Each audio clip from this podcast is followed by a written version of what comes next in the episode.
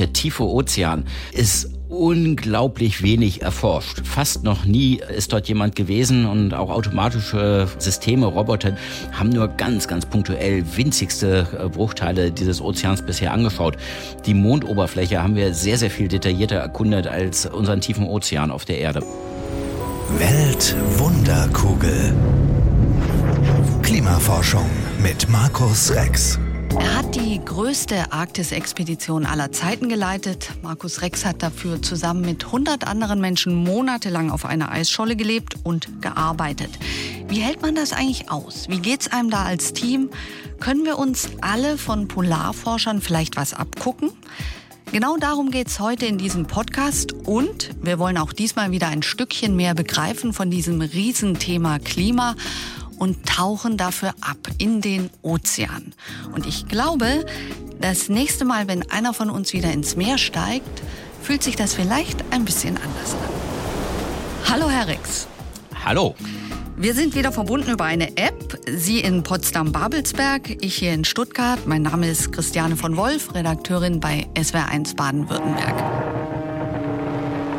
Nochmal für Neueinsteiger in unserer Staffel. Sie haben für die Expedition Mosaik den deutschen Eisbrecher Polarstern an einer Eisscholle festfrieren lassen und drumherum dann ein Camp gebaut, um Klimadaten zu sammeln. Mit dabei hatten sie eine Pistenraupe, Skidus, sicher auch viele Akkuschrauber und viel, viel Technik. Mich würde mal interessieren, wie viel Manpower braucht man noch? Also hat Polarforscher sein auch was mit Muskelkraft und Sportlichkeit zu tun? Tatsächlich äh, in dieser Umgebung relativ viel, denn wir können nur unter bestimmten Bedingungen mit schwerem Gerät auf dem Eis arbeiten. Der Rest ist manuelle Arbeit, äh, wirklich schwere Instrumente durch die Gegend schleppen, Eisrücken weghacken mit Spitzhacken, äh, damit man mit Schneemobilen drüber fahren kann. Das heißt, es ist tatsächlich auch heutzutage noch eine Menge einfach körperliche Arbeit dabei. Muskelkater gab es auch ab und zu. Muskelkater gab es sogar sehr regelmäßig, genau aus diesen Gründen. Jetzt waren ja ganz verschiedene Forscherteams mit dabei. Die einen haben sich mehr für die Atmosphäre interessiert, andere mehr für den Ozean oder fürs Eis. Kann man sich denn auf dieser Scholle, neun Quadratkilometer groß, nicht auch in die Quere beim Aufbau und beim Forschen?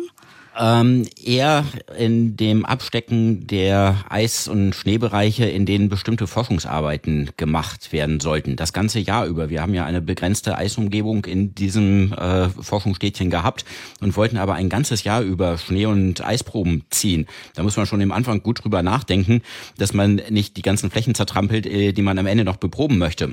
Da ist ein äh, ziemlich komplexes Grundstücksmanagement für notwendig, was wir gleich ganz zu Beginn in den ersten Tagen, als wir das Camp aufgebaut haben, mit berücksichtigen mussten. Ähm, persönlich kommt man sich gar nicht in die Quere. Man freut sich immer sehr darüber, wenn man ein anderes Team auf dem Eis noch arbeiten sieht oder denen noch begegnet. Äh, es ist eine einsame Umgebung. Über jeden Menschen, den man da auf dem Eis sieht, da freut man sich. Okay, also draußen hat's gut geklappt. Gleichzeitig denke ich mir, wenn so viele Menschen auf begrenzter Fläche leben und monatelang zusammenarbeiten, da muss es doch auch mal Zoff geben. Ja, tatsächlich gar nicht so sehr. Wir sind ein kleines Team von Menschen weit, weit weg, äh, mehr als 1000 Kilometer weg von jeder anderen menschlichen Seele. Da ist jedem permanent bewusst, dass wir wirklich aufeinander angewiesen sind, dass wir miteinander klarkommen müssen und uns nicht nur professionell und beim Arbeiten gegenseitig unterstützen müssen, sondern auch persönlich äh, gegenseitig unterstützen müssen. Und weil das jedem, glaube ich, dauernd klar ist, ist keiner äh, wirklich bereit, wenn es mal zu Interessenskonflikten kommt, da einen großen persönlichen Konflikt draus zu machen, sondern wir gehen da sehr vorsichtig und sehr rücksichtsvoll und mitfühlend miteinander um. Würden Sie sagen, Menschen sind in der Abgeschiedenheit anders, ticken da anders? Ich glaube tatsächlich schon, dass so eine kleine Gemeinschaft von Menschen, die auf sich gestellt ist und sich dem auch bewusst ist, dass die sehr viel bewusster miteinander umgeht, äh, als man das hier an Land vielleicht tut, wo man auch weiß, na gut, wenn das jetzt hier mal kracht, dann geht man sich die nächsten Monate aus dem Weg. Das geht an Bord nicht. Wenn es mal einen Konflikt gegeben hat, dann wird er auch sehr schnell wieder bei einem Bier beigelegt und jeder hat ein Interesse daran, dass er mit allen anderen zusammen gut klarkommt. Dazu muss man sich ja noch klar machen, wir als ein kleines Team haben gemeinsam ganz, ganz intensive Erlebnisse da draußen auf dem Eis. Sachen, die wir vorher noch nie erlebt haben, die uns dauerhaft prägen werden. Das schweißt auch zusammen. So gemeinsames, intensives Erleben bringt Menschen einfach dicht zusammen. Kann man von dieser Art des Umgangs und von diesem Teamgeist, kann man davon irgendwas lernen, sich abgucken? Naja, wahrscheinlich kann man schon versuchen, diesen sehr bedachten Umgang miteinander, dass man den auch mehr an Land verwendet, denn es funktioniert einfach wunderbar. Wir haben gesehen, wie effizient wir auch miteinander arbeiten konnten und wie viel Spaß es auch jedem gemacht hat, äh, Teil dieses Teams zu sein. Wenn wir das in unseren Einheiten hier an Land, wo wir ja auch oft in Teams, in Firmen miteinander arbeiten und wo es natürlich zu immer mal wieder auch zu ganz äh, begründeten Interessenskonflikten kommt, wenn wir mit solchen Interessenskonflikten so umgehen lernen, dass wir nicht auf die persönliche Ebene geraten, sondern den Kern der Beziehung zu anderen Menschen, nämlich die persönliche Ebene da raushalten und nicht antasten und nicht zerbrechen lassen dabei, dann kann man, glaube ich, mit so professionellen Konflikten viel besser und auch viel zielgerichter und produktiver umgehen. Es waren auch an die 20 Nationen mit dabei, also Chinesen, Russen, Deutsche, Amerikaner. Spielt denn Nationalität da irgendwo eine Rolle oder ist es so, man legt seinen Pass in die Kajüte und dann ist es eigentlich völlig egal? Es ist tatsächlich eine faszinierende internationale Stimmung an Bord gewesen. Wir haben in der Tat äh, von diesen Institutionen aus 20 verschiedenen Ländern haben wir Teilnehmer mit 37 unterschiedlichen Nationalitäten an Bord gehabt. Das gibt natürlich eine stimulierende, faszinierende Umgebung. Man hat Gespräche darüber in der Weihnachtszeit, wie den Weihnachten in den anderen Ländern gefeiert wird, welche Bedeutung es da hat. Das fand ich für mich persönlich auch einen ganz bereichernden Aspekt. Die gemeinsame Sprache ist Englisch. Äh, Wissenschaftler sind sowieso sehr äh, offene, internationale Menschen, was das natürlich auch befördert, dass wir kulturell bedingte Konflikte bei uns an Bord eigentlich wirklich nicht wahrgenommen haben. Schauen wir uns mal den Tageslauf an. Frühstück. Hat man gemeinsam gefrühstückt oder geht jedes Team aufs Eis und frühstückt, wann es gerade Lust hat? Ähm, es ist ganz wichtig, dass man einen strukturierten Tagesablauf aufrechterhält, gerade in der Polarnacht, dass wir synchronisierte Arbeitszeiten behalten und nicht jeder seinem eigenen Tagesrhythmus nachgeht. Das könnte ja passieren. Ähm, die inneren Uhren der verschiedenen Menschen ticken unterschiedlich. Meine tickt etwas länger. Wenn ich gar keine Uhr berücksichtigen würde, würde ich sicherlich wahrscheinlich eher einen 25-Stunden-Tag haben Aha. als einen 24-Stunden-Tag. Ähm, das mag bei anderen mag das andersrum sein, aber das würde zu einem völligen Auseinanderdriften führen und deswegen haben wir einen relativ strikten äh, gemeinsamen Tagesrhythmus. Äh, wir frühstücken gemeinsam, dann haben wir die festen Zeiten, wann die üblichen Arbeiten auf dem Eis stattfinden, mit natürlich auch den, der Möglichkeit, rund um die Uhr auf dem Eis arbeiten zu können. Sie haben sich dann alle, um auf dem Eis zu arbeiten, in so eine Art Überlebensanzug äh, geschmissen. Wie muss man sich den genau vorstellen? Es gibt da verschiedene Stufen von Anzügen, die wir dabei hatten. Es gibt tatsächlich die von Ihnen angesprochenen Überlebensanzüge, die sind sehr unbequem, sind völlig wasserdicht. Wenn man mit diesen Überlebensanzügen ins Wasser fällt, bleibt man trocken und überlebt tatsächlich auch in Eiswasser Stunden, viele Stunden lang. Man kann in denen allerdings nicht wirklich auf dem Eis arbeiten. Das äh, eigene Schwitzwasser, das Kondenswasser schlägt sich von innen nieder. Man wird dann im Laufe der Zeit einfach nass durch das äh, eigene, den Dampf, den man absondert. Wir haben als Standardanzug auf dem Eis äh, einen bestimmten Polaranzug getragen, den wir auch extra haben anfertigen lassen, der sehr, sehr warm ist, äh, aus zwei Teilen besteht, entweder mit einem äh, Innenteil noch für die äh, sehr kalten Bedingungen oder, oder nur den äh, Standard äußeren Teil. Beides zusammen hat wirklich ausgereicht, um auch bei gefühlten Temperaturen von unter minus 60 Grad warm zu bleiben. Und dieser Anzug hat die Besonderheit, dass er zwar voll läuft mit Wasser, wenn man damit in, in eine Eisspalte fällt, aber äh, seine Isolation behält und einen gewaltigen Auftrieb erzeugt. Man schwimmt wie ein Korken auf dem Wasser, wenn man diesen Anzug anhat. Und es besteht praktisch kein Risiko, dass man unter das Eis gerät, weil man einfach viel zu viel Auftrieb hat. Ist denn mal jemand tatsächlich unfreiwillig ins Wasser gefallen? Ja, wir haben durchaus verschiedene Einbrüche in Eisrisse gehabt, dass äh, mal ein einzelnes Bein durch eine verharschte, zugewehte Eisrinne ins Wasser geraten ist. Das ist sehr regelmäßig passiert. Es sind auch mal Leute fast mit dem ganzen Körper durch so eine verharschte Schneefläche, die äh, eine Eisrinne verborgen hat, durchgebrochen. Es ist aber nie jemand unter das Eis geraten und wir sind auch alle trainiert da drin und in so einer Situation mit Eispickeln, die wir immer in der Brusttasche dabei haben, die wir dann schnell rausholen können und uns in das Eis reinhacken können, innerhalb von wenigen Minuten äh, wieder auf das Eis raufzuziehen. Und viel mehr Zeit hat man auch nicht, denn bei diesen Bedingungen werden die Muskeln sehr schnell hart und bewegungsunfähig, wenn man da im kalten Wasser landet. Sie hatten ja an Bord auch ein Krankenhaus oder eine Krankenstation und offenbar haben auch viele mit Gesichtserfrierungen zu tun gehabt. Aber was ihnen richtig Sorge bereitet hat, war ein Finger. Ja, äh, so kleine oberflächliche Erfrierungen im Gesicht. Das geht los mit weißen Flecken, die sich als erstes bilden äh, auf Haut Partien, die nicht vor der Kälte geschützt sind, die dem Wind ausgesetzt sind, die dann im weiteren Verlauf, wenn man wieder im Warmen ist, äh, rot werden und wie so ein bisschen ein Sonnenbrand die, die Hautoberfläche abschuppt. Das ist nicht weiter schlimm. Da haben, glaube ich, sehr viele äh, solche Erfrierungen hin und wieder mal gehabt.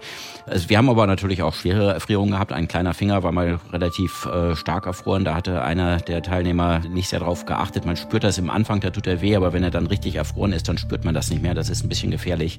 Dieser Finger konnte aber auch gerettet werden. Er ist wieder abgeheilt und äh, ist mit seinem Besitzer vereint geblieben. An wen wendet man sich eigentlich bei so einer Expedition, wenn man jetzt psychische Probleme hat? Also ich könnte mir vorstellen, man ist monatelang im Eis und auch monatelang bei Dunkelheit. Das hält vielleicht nicht jeder gleich gut aus. Ja, zunächst mal ist natürlich der Arzt auch für sowas zuständig, jederzeit äh, ansprechbar. Auch der Fahrtleiter ist jederzeit ansprechbar, um äh, Probleme zu diskutieren. Wir haben zwei Ombudspersonen an Bord, wenn jemand Probleme verschiedenster Art, ob das äh, Konflikte sind oder Probleme mit anderen Personen an Bord oder psychische Probleme äh, aus sich selbst heraus.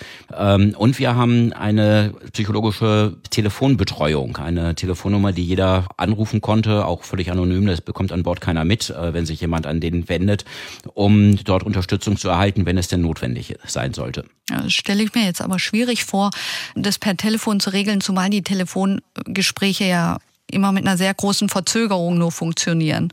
Das ist richtig. Die Kommunikation ist sehr eingeschränkt. Die Telefongespräche kann man sich nicht so vorstellen wie hier ein Telefonat an Land. Man, die Leitungen brechen ständig ab, was sehr lästig ist, wenn man gerade dabei ist, ein Problem zu beschreiben und dann bricht die Leitung wieder ab. Und äh, man hat eine sehr große Verzögerung zwischen dem, was man sagt, bis es bei seinem Gesprächspartner ankommt und bis vor seiner Antwort dann wieder bei einem ankommt. Man fällt sich dadurch ständig ins Wort. Das ist aber das Einzige, was geht. Das ist bei Expeditionen eben so. Man ist da ziemlich isoliert und auf sich selber gestellt. Hat es einen Notfallplan gegeben? Also wenn jetzt ein Expeditionsteilnehmer aus irgendeinem Grunde ganz dringend nach Hause möchte, weil zu Hause in der Familie, wie auch immer, dramatische Situation, wäre sowas denkbar gewesen oder einfach nicht möglich? Zunächst mal muss man sich darauf einstellen, dass das nicht möglich ist. Wir sind in der Dunkelheit in dickem Eis eingeschlossen, da kommt kein Eisbrecher zu uns durch und in der Dunkelheit kann man auch nicht sicher mit äh, irgendeinem Fluggerät auf dem Eis landen, so dass wir das hohe Risiko, was eine Evakuierungsoperation auf einer irgendwie notdürftig beleuchteten Landebahn auf dem Eis im Dunkeln bedeutet hätte, wirklich nur für lebensbedrohliche Fälle in Kauf genommen hätten. Sie hatten kein Wochenende während der Expedition, aber ab und zu Freizeit, also Fußball spielen, Filme gucken, Musik machen. Aber ein ganz besonderer Hit war offenbar eine Waage. Erklären Sie uns das. ja, wir haben so, so kleine Elemente, Traditionen, die es äh, auf Polarstern auch schon lange gibt, äh, die das Leben auch irgendwie ganz angenehm machen. Wir haben immer am Sonntag unseren Wiegeclub, da hängt eine alte Balkenwaage an der Decke, die im Übrigen als Balkenwaage auch dann funktioniert, wenn das ganze Schiff schaukelt und wackelt im Seegang. Äh, deswegen gehen dort nur Balkenwagen. Da wird, setzt man sich dann drauf, wird gewogen, äh, das Gewicht wird notiert und man gibt einen Tipp ab, ob denn das Gewicht für den nächsten Sonntag in einer Woche nach oben, unten gehen wird oder ob es gleich bleibt. Und wenn der Tipp nicht stimmt, dann äh, zahlt man einen kleinen Obolus Obolus in eine Kasse ein und äh, die ist am Ende der Expedition einem Kinderkrankenhaus in Bremerhaven gespendet worden. Von hier betrachtet denkt man ja, sie müssen alle abgenommen haben, weil sie so viel geschuftet haben. Stimmte das oder stimmt das? Das ist tatsächlich bei den meisten der Fall. Bei, bei mir selber auf jeden Fall. Ich habe äh, eine Menge abgenommen während der Expedition, äh, obwohl alle Menschen essen wie ein Mähdrescher. Die kalten Bedingungen da draußen, die harte Arbeit auf dem Eis äh, führt zu einem recht hohen Energieumsatz. Es ist auch auf jetzt dieser Expedition 30 Prozent mehr Nahrungsmittel verbraucht worden, einfach 30 Prozent mehr gegessen worden als während äh, normaler Polarstern-Expeditionen, wo die Menschen ja äh, in der Regel an Bord arbeiten und nicht auf dem Eis arbeiten. Das führt eben dazu, dass wir kaum Probleme damit hatten, dass Leute ständig zugenommen haben und sich deswegen unglücklich fühlten. Wie tauscht man sich eigentlich während so einer Expedition wissenschaftlich aus? Zunächst mal haben wir alle ein, während der Expedition einen großen Fokus darauf, die ja vordefinierten wissenschaftlichen Programme zu implementieren. Das heißt, äh, wir haben nur relativ eingeschränkt wissenschaftliche und Zeit für wissenschaftliche Diskussionen an Bord gehabt. Tatsächlich, wir haben einfach jede Stunde äh, genutzt, um diese Messungen durchzuführen. Daneben haben wir uns natürlich auch in Gesprächen ständig über unsere Messungen ausgetauscht, äh, darüber gesprochen, was wir gefunden haben. Und insbesondere, wenn wir Dinge gefunden haben, die wir nicht ganz auf dem Schirm hatten, die uns überrascht haben, die uns erstaunt haben, was da gerade passiert, dann haben wir auch ad hoc äh, Meetings dazu veranstaltet, um das wissenschaftliche Programm anzupassen und die Messungen so anzupassen, dass wir diese Dinge ganz genau untersuchen können. Das war zum Beispiel der Fall, als wir im Frühjahr sehr erstaunliche und spannende Frischwasserteiche unter dem Eis gefunden haben, die äh, aus Schmelzwasser bestehen, äh, welches durch Risse und Spalten im Eis nach unten durchsickert und als relativ süßes Wasser mit einem sehr, sehr geringen Salzgehalt leichter ist und sich setzt äh, obendrauf auf das Ozeanwasser und richtig gesehen auf der Unterkante des Eises gebildet hat, mit einer scharfen Grenzfläche abgegrenzt zum Ozeanwasser. Dafür haben wir an Bord ad hoc ein neues wissenschaftliches Programm entwickelt, um das ganz genau zu untersuchen. Und dafür haben wir uns natürlich auch die Zeit genommen. Bis Sie aber alle Terabytes von Klimadaten, die Sie da aufgenommen haben, ausgewertet haben, müssen wir uns noch gedulden. Das ist ein kontinuierlicher Prozess. Natürlich geht das auch schon während der Datenauswertung jetzt los, dass wir über die Einzelkomponenten des Klimasystems wirklich aufregende neue Dinge lernen und die auch jetzt schon in den nächsten Monaten veröffentlichen werden, bis wir dann das große Bild zusammensetzen können. Also aus all den Komponenten die Interaktion zwischen den einzelnen Einheiten wie Atmosphäre, Schnee, Eis, Ozean, Ökosysteme und Biogeochemie uns angucken können. Das dauert natürlich noch ein paar Jahre. Schauen wir noch mal kurz. Es waren Frauen dabei, es waren Männer dabei. Und es gibt ja auch sowas wie eine gewisse, nennen wir es, Arbeitserotik. Also erst recht, wenn man jetzt zusammen auf einer einsamen Eisscholle ist, gab es hinterher mehr Pärchen als vorher? Ja, wir sind alles Menschen. Ähm, alles Menschen, die gerade eine, eine ganz spannende, intensive Phase ihres Lebens durchmachen. So ein ganz intensives gemeinsames Erleben, wenn man Dinge, die man noch nie gesehen hat, äh, auf dem Eis gemeinsam erlebt und, und sich anschaut.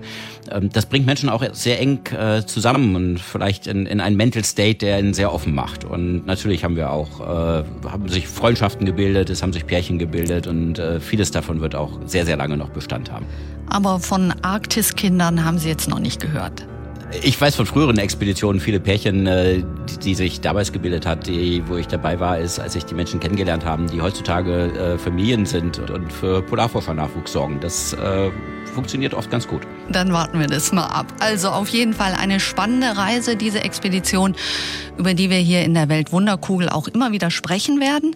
Jetzt tauchen wir aber erstmal ab in den Ozean. Dieser Riese, der ja zwei Drittel der Erde bedeckt, spielt auch bei unserem Klima eine Riesenrolle. Und da fangen wir heute an, uns mit zu beschäftigen. Der Ozean voller Geheimnisse und voll im Stress. Das Meer. Wenn Sie aufs Meer rausschauen, die Weite, der Horizont, darüber der Himmel, ich finde, das macht ja mit einem was. Was macht's mit Ihnen? Das macht mich eigentlich immer ganz ruhig, insbesondere weil ich ja oft dann vom Expeditionsschiff auf das Meer rausschaue. Das ist nach Beginn der Expedition, wenn all die hektische Vorbereitungsphase vorbei ist und äh, wenn die kreisenden Gedanken, was denn noch alles mit muss, keinen Sinn mehr machen. Ab dem Moment sind wir auf uns gestellt und da macht sich die Ruhe des Meeres auch in, in mir breit. Und es ist eigentlich immer ein schönes Gefühl. Ich, ich liebe das, über die Weite des Ozeans zu schauen. Können Sie tauchen? Ja, ich bin äh, leidenschaftlich gerne und begeisterter Taucher, äh, Flaschentauchen, insbesondere in den klaren Ozeanen, in den Tropen, wo alles voll ist mit den kleinen bunten Fischen. Da ist es natürlich besonders schön. Es gibt ja in Deutschland ein ganz besonderes Tauchboot, ein Forschungstauchboot. Da passen zwei Leute rein. Äh, ich stelle es mir so groß vor, ungefähr wie einen VW Golf. Da waren Sie aber noch nie drin, oder? Nein, mein äh, Spezialgebiet ist ja die Atmosphäre. Da lassen wir eher Ballone mit Helium gefüllt äh, tief in die Atmosphäre aufsteigen. Deswegen bin ich in äh, Unterseebooten tatsächlich selber noch nicht unterwegs gewesen. Würden Sie es mal gerne? Ich würde sehr gerne mal in den Ozean abtauchen, auch sehr viel tiefer, als man das mit äh, als Flaschentaucher erreichen kann. Da kommt man ja auch im Ozean in diese Schwärze, in die Dunkelheit des tiefen Ozeans herab, in denen ganz skurrile Kreaturen herumschwimmen, die wir uns manchmal nur in den in den äh, aufblitzend in dem Licht unserer Tauchroboter sehen können oder ganz selten auch mal in Tiefseenetzen fangen, die von eigenartiger Schönheit sind, die aber ganz skurril und ein bisschen beängstigend aussehen. Ich würde da gerne mal runtertauchen, auf jeden Fall. Ähm, schauen wir uns mal an, wie es dem Ozean geht. Und da müssen wir jetzt wieder über Treibhausgase sprechen. Die haben wir schon in unserem ersten Podcast behandelt. Wir pusten Methan, Lachgas und vor allem viel CO2 in die Atmosphäre. Dadurch heizt sich die Atmosphäre auf und das lässt offenbar auch den Ozean nicht kalt. Wie sehr erwärmt er sich denn? Ja, das ist für uns ein großer Glücksfall. Äh, wir verändern die Energiebilanz unserer Oberfläche des Planeten, dadurch, dass wir mehr Treibhausgase freisetzen. Äh, das ist, als würden wir eine kleine zusätzliche Heizung für jeden Quadratmeter Oberfläche einschalten. Ein Großteil dieser Heizenergie verschwindet im Ozean. Und äh, das ist ein großer Glücksfall für uns, denn ansonsten würde die Klimaerwärmung noch äh, stärker zuschlagen. Dadurch erwärmt sich aber natürlich auch der Ozean. Die Ozeanoberflächentemperaturen haben sich weltweit schon etwa um ein Grad Celsius erwärmt. Und wir gehen davon aus, dass sie sich eben wahrscheinlich um äh, ein weiteres Grad erwärmen, je nachdem, wie wir, äh, wie schnell wir es jetzt schaffen, den Klimawandel zu, abzubremsen und dann irgendwann zu stoppen. Das heißt, auch der Ozean wird natürlich genau wie die Landoberflächen wärmer im Klimawandel. Was für Folgen hat es jetzt für die Fische oder für Meeressäuger, Wale, Delfine? Wie reagieren die auf diese Erwärmung? Die Ökosysteme äh, im Ozean sind natürlich auch temperaturabhängig. Äh, wir sehen jetzt schon, dass Arten, die eigentlich eher im Atlantik vorkommen sollten, bis tief in die Arktis hinein vorkommen. Da verändern sich jetzt schon die Ökosysteme durch die Erwärmung. Und ein anderes, wirklich einzigartiges und für unseren Planeten extrem wichtiges Ökosystem ist vollständig im Bestand bedroht, nämlich die Korallenriffe. Korallen sind ja Symbiosen aus verschiedenen Tierarten und die können nur bis zu einer bestimmten Temperatur überleben. Wenn es wärmer wird, dann sterben die ab. Also ist die Korallenbleiche. Die Korallenriffe werden dann äh, zunächst mal weiß. Das, was vorher bunte, von Leben vibrierende Riffe waren, die werden tot und bleich und weiß und überziehen sich danach mit grünen und braunen Algen und sehen dann wirklich grauenvoll und tot aus. Und ähm, wenn die Ozeanerwärmung weiter vonstatten geht, dann könnten sämtliche Korallenriffe unserer Erde davon bedroht sein und absterben. Jetzt kommen die Ozeane ja doppelt in Stress durch die Treibhausgase. Also sie erwärmen sich nicht nur, sondern sie nehmen auch noch CO2 direkt in sich auf. Was passiert da genau? Ja, auch das ist ein großer Glücksfall für uns. Von den Treibhausgasen, von dem CO2, was wir in die Atmosphäre freisetzen, verbleibt nicht alles dauerhaft in der Atmosphäre, sondern ein gutes Viertel verschwindet im Ozean. Es äh, löst sich im Ozeanwasser auf und wird äh, durch die Ozeanzirkulation in tiefe Wasserschichten abgeführt. Äh, dadurch ist der Anstieg der Treibhausgaskonzentration in der Atmosphäre nicht so schnell, wie es ohne diesen Effekt der Fall wäre. Aber im Ozean richtet dieses gelöste zusätzliche CO2 noch ein weiteres Problem an.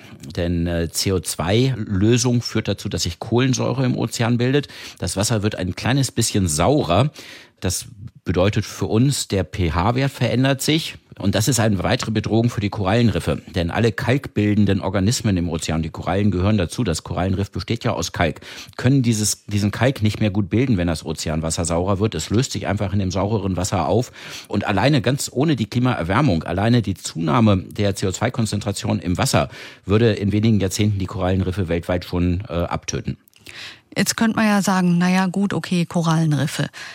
Hat es äh, noch weitere Folgen, also für die Nahrungskette im Ozean?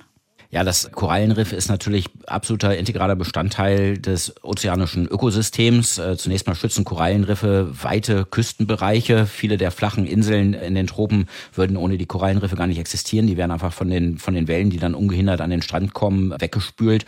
Ganz großer Teil der Weltbevölkerung lebt in entlang von Küstenlinien, die von Korallenriffen geschützt sind. Und das Korallenriff ist die Kinderstube der aller großen pelagischen Fischschwärme, der großen Fische, die im Ozean unterwegs sind. Ohne diese Kinderstube sind natürlich auch die bedroht. Also fast die Hälfte der Menschen, Sie haben das auch schon angesprochen, ist offenbar indirekt oder direkt für ihren Lebensunterhalt auf die Meere angewiesen. Ein, ein ganz erheblicher Teil der Weltbevölkerung lebt entlang von Küsten. Ähm, diese Küsten sind durch den Klimawandel in ganz verschiedenen Bereichen bedroht. Zum einen eben durch das Verschwinden der Korallenriffe werden die Küsten stärker erodieren.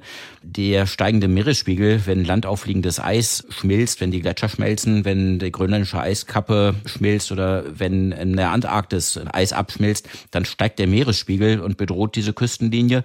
Und die Menschen, die an den Küsten wohnen, ernähren sich natürlich auch zu einem erheblichen Teil aus dem Ozean. Der Ozean ist eine riesige Ressource in der Nahrungsmittelproduktion, in der Versorgung der Weltbevölkerung mit Proteinen und Nahrungsmitteln.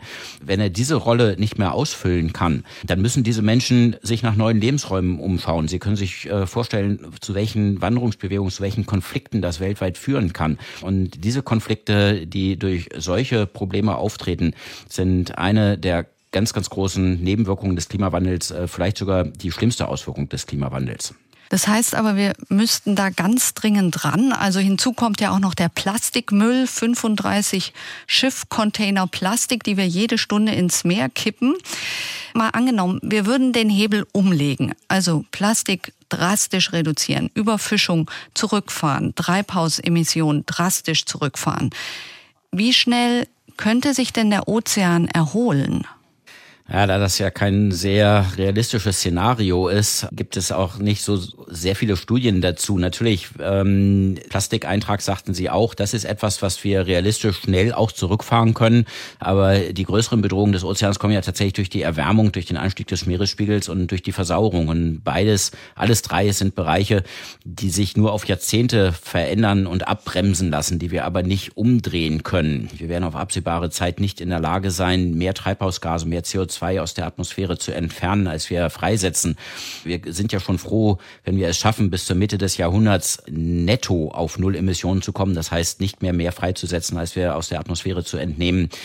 Szenarien, dass wir das umdrehen könnten, sind nicht realistisch tatsächlich. Sie haben es auch eben angesprochen, also netto. Das heißt, es wird auch immer unvermeidbare Treibhausgase geben, die wir in irgendeiner Form kompensieren müssen.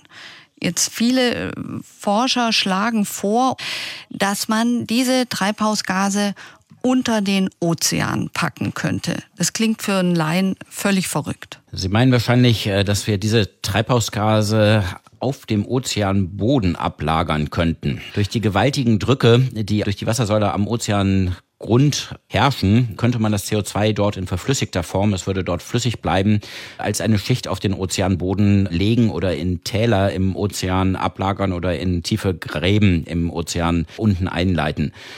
Nun ist der Ozeanboden aber auch ein einzigartiges von uns noch überhaupt nicht verstandenes Ökosystem. Da gibt es Tierarten und Ökosysteme, Tiergesellschaften, die wir gerade erst das erste Mal gesehen haben, wo wir noch nicht die geringste Ahnung haben, wie die überhaupt funktionieren. Diese jetzt mit CO2 zu überdecken und tot zu machen, bevor wir überhaupt verstanden haben, welche Rolle die für unseren Planeten spielen, ist natürlich auch keine sehr schöne Idee. Also ich denke, wir müssen hier mit vielen Konzepten rangehen. Und ich glaube, wenn wir so ein Bausteinprinzip haben, wo wir viele Bausteine nutzen, aber keinen Baustein völlig übernutzen, dann kann man schon darüber nachdenken, ob das eine Variante ist, etwas des CO2s auch in bestimmte Ozeantäler abzulagern, ohne damit aber den Großteil des Ozeanbodens irgendwie mit zu beeinflussen. Schauen wir uns diese Ozeantäler nochmal an, also diese tiefen, ganz besonders tiefen Stellen. An die 11.000 Meter tief ist der Ozean. Da waren noch nicht so wahnsinnig viele Menschen unten, oder? Der Ozeanboden, überhaupt der tiefe Ozean, ist unglaublich wenig erforscht. Fast noch nie ist dort jemand gewesen und auch automatische Systeme, Roboter, die sich diesen tiefen Ozean anschauen, haben nur ganz, ganz punktuell winzigste äh, Bruchteile dieses Ozeans bisher angeschaut. Die Mondoberfläche haben wir sehr, sehr viel detaillierter erkundet als unseren tiefen Ozean auf der Erde. Also da schlummern jedenfalls noch viele Geheimnisse. Ich habe mir gedacht, heute geben wir das Schlusswort ab an einen ganz großen, an das größte Tier der Welt, an den Blauwal.